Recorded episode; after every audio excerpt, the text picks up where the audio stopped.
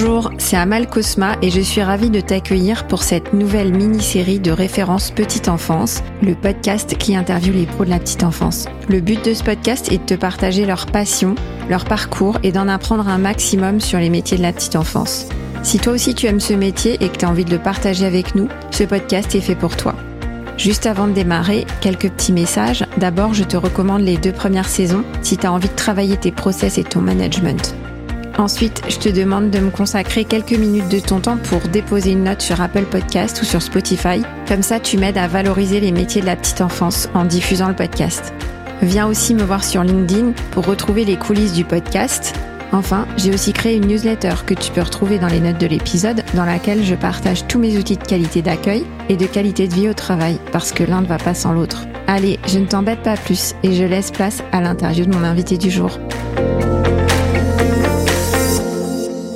Alexia, ton expérience en crèche a duré que six mois finalement, mais elle est euh, très positive si j'ai bien compris. Hein. Oui, oui. On pourrait croire que ah six mois c'est pas beaucoup. Euh, qu'est-ce qui lui est arrivé? Mais non. ouais. Je tiens à le dire parce qu'en ce moment, euh, on a beaucoup ce problème dans les crèches. Euh, c'est une hémorragie euh, de professionnels. Et moi, j'ai fait ce podcast aussi pour parler de, de tous les points positifs de notre métier. Je suis restée gestionnaire de crèche depuis 15 ans. J'adore ce métier. Alors toi, t'es partie de la crèche, mais t'aimes quand même, t'as vraiment aimé ton expérience. Pourquoi t'as quitté la crèche? J'ai lancé, bah, tu vois, dans l'épisode précédent, on parlait de donc du média Parlons Bambin. Au départ, c'était juste une page Instagram. Aujourd'hui, c'est devenu euh, bah, un média, comme tu le dis, avec plusieurs outils en fait, ça a, ça a pris très vite. Alors, j'ai mis beaucoup d'énergie au départ. Bon, en même temps, j'avais que ça à faire. On était confinés, si tu veux. Donc, euh, il y avait des... Oui, si, on avait couvre-feu, tout ça encore, les bars fermés. Donc, en fait, moi, j'avais aucune tentation. Donc, j'avais 25 ans. Tu n'avais pas de vie sociale développée, donc tu avais du temps euh, le soir, le week-end. Exactement. Donc je préparais tous mes contenus le week-end euh, pour la semaine. Je sais pas si aujourd'hui je le referais en termes d'énergie ou ça irait peut-être pas aussi vite que ça allait à l'époque. Et en fait, euh, oui, ça a pris très vite et je m'étais dit bah Alexia, au pire tu tentes. Voilà, tu as des droits au chômage, faut se le dire. Enfin, ça a été une chance pour moi, ça a été euh, du coup un levier dans ton parcours entrepreneurial? Voilà, ça a été vraiment un levier de me dire, bah en fait, euh, j'ai une sécurité. Si d'un mois à l'autre, euh, je déclare zéro, bah j'ai mon chômage et au moins j'ai quelque chose pour me nourrir. Donc euh, j'ai mis de l'énergie et, et ça a pris. Oui, tu avais le chômage parce qu'en fait, je reviens là-dessus, mais tu étais en CDD en crèche. Donc en fait, quand ton contrat s'est terminé, c'est là que tu es arrivé au chômage et que tu t'es dit, bah, je vais tenter le coup, je vais développer mon média et, et parlons bambin. En fait, j'avais sorti la page Insta trois mois avant la fin de mon CDD et je m'étais dit, on va voir comment ça prend. Potentiellement, euh, je prolonge. Euh, enfin, c'était potentiellement un CDI, c'est ça aussi. Et en fait, par souci euh, de continuité, de pas perturber les enfants, si jamais parlons bambin ça grossissait plus tard et, que j'étais en CDI, bah je voulais pas mettre tout le monde dans la galère non plus. Et parlons bambin un prix. Enfin voilà, au bout d'un trois mois, il y avait plus de 3500 abonnés. Et je sais pas, j'avais cette espèce de sérénité de me dire, mais en fait, au pire, ça fonctionne pas, tu retourneras dans ce milieu-là parce que c'est un milieu qui t'a plu aussi. En fait, j'avais plus cette crainte de un peu euh, la poule sans tête qui ne sait pas où aller parce que rien ne lui a vraiment plu jusqu'à maintenant, même si il y avait des parts de tout mon parcours aujourd'hui me sert, euh, enfin toutes mes expériences à l'hôpital me servent encore aujourd'hui, mais j'y retournerai pas. Alors que la crèche, je me dis, si par lendemain ça vient s'arrêter du jour au lendemain, bah pourquoi pas y retourner quoi. Ouais, on peut pas dire que tu as quitté la crèche, c'est plutôt que tu avais euh, ce projet entrepreneurial qui, qui a pris. Mais en fait, là, la crèche, ça t'a plu. Qu'est-ce qui était central euh, dans la crèche où tu as travaillé? Ce qui était central dans la crèche, c'était vraiment le, la référence, c'était mise en avant donc dans le projet euh, d'accueil. Du coup, ils étaient assez soudés là-dessus et c'était pas seulement écrit, vraiment ils l'incarnaient, euh, ils suivaient le truc quoi. Vraiment bien incarné avec un souci euh, de, de relais, d'avoir au moins une personne voilà présente malgré parfois les aléas, les vacances, les congés exceptionnels. On s'assurait de pas mettre deux remplaçants sur sur le même groupe, sur la même journée, toujours une continuité. Oui, il y avait vraiment le souci de continuité. Hein. Et ça, c'est vrai que tu nous en as parlé dès le début dans ton expérience. C'est quelque chose que tu as bien senti, euh, l'importance de la continuité pour euh, que ce soit pour les, les, enfants, les patients, les parents. En fait, euh, il y avait vraiment ce, ce besoin que tu as eu de d'apporter cette continuité. Et donc dans cette crèche-là, il y avait l'application de la référence. Tu sais que pour moi c'est la base du travail en crèche. Qu'est-ce qui a fait que la crèche ça t'a Ça t'a donné une bonne image? Qu'est-ce qui fait qu'aujourd'hui tu peux dire que tu as une bonne image du travail en crèche? En fait, à partir du moment que la, la référence est appliquée, les professionnels se, vont peut-être plus facilement se positionner parce que je trouve que la référence aussi, ça, hum, en tant que professionnel, ça te gratifie. T'es responsable d'un groupe d'enfants. Tu vois, dès l'école d'infirmière, on nous apprend la juste distance. Sauf que c'est quoi la juste distance? C'est on, reste froid à des situations de soins palliatifs, à des situations hyper graves où on reste froid à un enfant qui a juste besoin euh, de repères. Donc en fait, forcément, euh, la référence, ça veut dire aussi bah, un attachement réciproque. Et l'enfant, il a besoin d'avoir euh, cet attachement réciproque, il le sent. Et en fait, pouvoir se dire qu'on est attaché à ses enfants, bah, c'est se sentir responsable et c'est aussi se positionner dans l'équipe. Donc je trouvais que les, les, professionnels se positionnaient super bien, quel que soit le diplôme en fait. Et, euh, j'ai trouvé ça hyper intéressant. Tu m'as dit que tu serais resté en crèche si Parlons Bambin n'avait pas autant décollé. Qu'est-ce que tu as préféré à la crèche par rapport à ton expérience à l'hôpital en intra-hospitalier? Plusieurs euh, plusieurs critères. Euh, sur le plan euh, perso déjà, c'est avoir un planning fixe. Même si à la crèche on alterne entre les horaires d'ouverture et de fermeture, mais ça s'échelonne quand même. C'est pas complètement fixe, mais comparé à l'hôpital, c'est quand même plus fixe. Beaucoup plus fixe. L'hôpital, euh, enfin, c'est des horaires euh, décalés. C'est comme les horaires à l'usine. Enfin, c'est vraiment euh, dur pour le corps, quoi. Plus que l'esprit. Enfin, voilà. Donc déjà, il y avait ça. C'est d'avoir aussi, bah, du temps pour me ressourcer les week-ends. Je savais que c'était mon temps à moi. Voilà, je coupais le week-end. C'était ça, c'était super cool. Et de pouvoir organiser des choses avec son entourage aussi. Et par rapport au travail en soi, moins de stress. Vraiment moins de stress en termes de responsabilité. Alors ça veut pas dire qu'on n'a pas de responsabilité en crèche, mais c'est plus dans le sens où euh, si je calcule mal ce produit, si je revérifie pas deux fois, bah en fait j'ai potentiellement euh, Enfin voilà, je peux euh, tuer cet enfant. Enfin vraiment, hein, c'est on impacte directement la santé euh, dans des milieux de pointe où il y a sonore, enfin il y a des alarmes tout le temps. On peut faire beaucoup d'interruptions de tâches parce qu'il y a une situation d'urgence là ou parce que le médecin est juste à ce moment-là dans le service, donc il faut pouvoir être disponible. Donc voilà, c'est moins d'interruptions de tâches.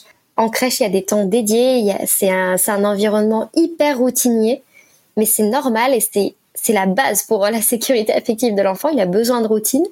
Et en fait, c'est un lieu de vie, en fait. Donc, il y a, y a de la joie, il y a des peines, mais on est là pour soutenir les enfants. On sent que c'est, ouais, c'est le lieu de vie, comparé au lieu curatif de l'hôpital où il peut avoir de, de grandes réussites, mais aussi de grandes souffrances. C'est très clair. Et euh, dans ce que tu dis, il y a aussi, on, a l'impression que tu as travaillé un peu dans une crèche un peu idéale. Euh, malheureusement, elles sont pas toutes comme ça. Et, et je crois que... C'est ça, je sais bien. Ouais, parce que tu as une équipe euh, très soudée avec euh, de l'ancienneté, un travail très construit, un cadre qui a été posé.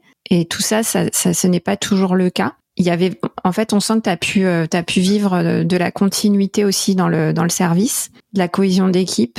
Et puis cette, je pense que ce qui est vraiment clé dans ton expérience, c'est d'avoir pu vivre une routine, un aspect très routinier du travail en crèche, qui est parfois absent et qui peut manquer euh, dans les crèches parce que les enfants, eux, ils ont besoin de cette routine et de d'avoir vraiment des repères euh, très fixes dans le temps. Et puis pour les pros, c'est aussi la garantie de se décharger un petit peu de de la charge mentale, euh, des questions récurrentes qui se posent tout le temps sans arrêt. Si on est dans cette routine, c'est qu'on a quand même structuré le travail et réglé pas mal de choses. Ah bah complètement.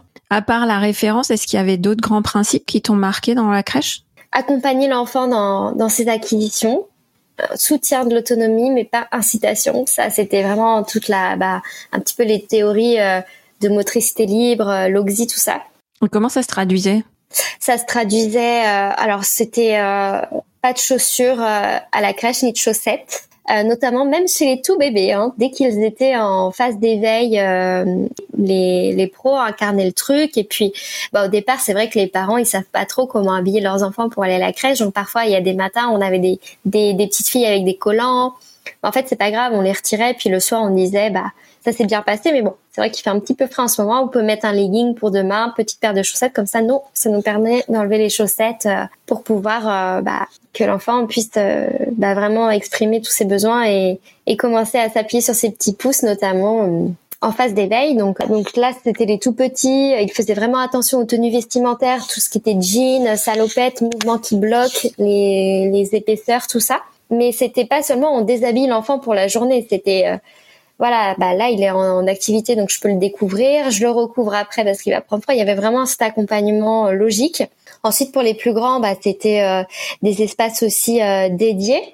c'est vrai que du coup le Covid avait permis aussi de faire du tri un peu dans les jeux et proposer moins de jeux. Et en fait, j'avais trouvé l'équipe quand même vachement mature par rapport à ça parce qu'elle faisait son auto-évaluation de comment c'était avant. Et en fait, tu te rendais compte que les jeux, c'était pas du tout optimal d'avoir 50 milliards de jeux sortis. Euh, et en fait, ils étaient capables de remettre des mots sur.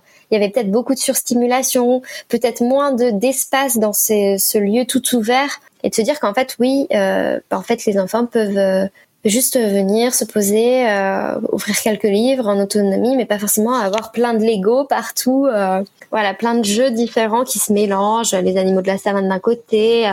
Donc il y avait ça pour les plus grands et puis beaucoup d'extérieur. Ils étaient très très, que ce soit l'hiver, au printemps, avec un peu plus de nuances pour les, les typiquement les, les enfants asthmatiques mais toujours dans l'évaluation. Est-ce qu'il respire bien? Est-ce qu'il va tousser un peu plus? Donc du coup là, on, on fera peut-être appel aux parents. Peut-être que le traitement n'était pas adapté, mais du coup moi j'avais plutôt ce regard-là du coup en tant qu'infirmière. Et du coup on était complémentaires, c'est bien. Mais vraiment l'extérieur, euh, certains hum, professionnels on voit avoir des craintes parce que c'est beaucoup d'organisation, de faire mettre les chaussures, d'habiller les enfants. Mais en fait ça leur fait tellement bien que c'est du travail de gagner après parce qu'en fait ils sont ça y est ils ont déchargé parce que c'est hyper euh, stimulant pour eux euh, d'être en intérieur toute la journée avec des bébés qui pleurent, euh, tu te fais piquer ton jouet. Donc ça permet aussi de se défouler. L'air en plus, bah moi je, je prône voilà de s'aérer par rapport à la santé aussi. Hein, L'environnement fermé est beaucoup plus pollué que l'environnement extérieur. Euh, et puis voilà, quand il y a plein de virus aussi en crèche, bah on s'aère tous, euh, hop, ça permet de se moucher le nez en rentrant, le nez a coulé un peu, bah c'est parfait. C'est important ce que tu dis parce que dans, dans les crèches et les micro-crèches, on a souvent ce, cette problématique avec les équipes. Comme tu dis, ça peut être des craintes, ça peut être de la flemme, ça peut être plein de, de choses qui font que euh, ben parfois, même si on a la chance d'avoir un bel espace extérieur, ce qui n'est pas le cas dans toutes les crèches, et ben parfois les pros ne sortent pas. Moi, ce que j'aime bien faire, c'est fixer le temps de sortie. Et comme ça, il est dans la routine. En fait, c'est toi qui parlais tout à l'heure de routine. Et en fait, euh, tous les jours, à telle heure, on sort et on se pose pas de questions. Et comme tu dis, euh, ça nécessite pas mal d'organisation et euh, c'est assez contraignant. Ça aussi, c'est un point qui qui est pas toujours compris par les parents, qui peuvent parfois être frustrés, par exemple, si une équipe arrive pas à faire les sorties. Et en fait, bah, ça paraît, ça paraît tout simple, mais en réalité, pour l'équipe, c'est un énorme travail il y a beaucoup de, de, coordination dans ce projet-là. Donc euh, la petite euh, la petite astuce aussi, c'est de faire un vrai protocole de sortie en fait. Hein, ça quelques lignes, mais où tu dis vraiment aux pros comment ils doivent s'organiser. Tu leur donnes vraiment des outils pour qu'ils organisent leur leur temps de travail là-dessus. comme tu disais, comment on fait pour s'organiser, aller chercher les chaussures, mettre les manteaux, etc. Est-ce qu'il faut prendre une bouteille d'eau, ceci, cela? Donc faire un un petit listing de, de protocoles de sortie. Ce sera sûrement l'objet d'un de mes épisodes de podcast. Bah trop bien, bah écoute, j'ai trop hâte mais de l'écouter. Mais c'est vrai que maintenant que tu en parles, c'était inscrit dans la routine. C'était un protocole, hein, les deux sorties deux fois par jour, matin, soir, fin de journée plutôt. Et petite astuce peut-être, euh, les enfants plus grands marcheurs avaient leur euh, boîte euh, donc on, avec leurs photos et comme ça ils avaient, ils pouvaient commencer à s'habiller, se chausser, prendre leurs affaires. Et c'est vrai que si la routine elle est perpétuelle d'une année à l'autre, en fait les enfants suivent ils savent où ils en sont dans leur journée, dans le temps, et ils savent, euh, voilà. Après, l'organisation, c'est au long terme, quoi. C'est aussi euh, pas se décourager, quoi. Oui, parce que c'est comme ça aussi qu'on les accompagne vers l'autonomie. T'as tout dit là. Écoute, super. Je te propose qu'on passe à un épisode 4 dans lequel tu vas pouvoir parler des jeunes parents parce que c'est quand même ta spécialité. Eh ben, écoute, je suis prête. Ça, c'est vraiment mon dada en plus.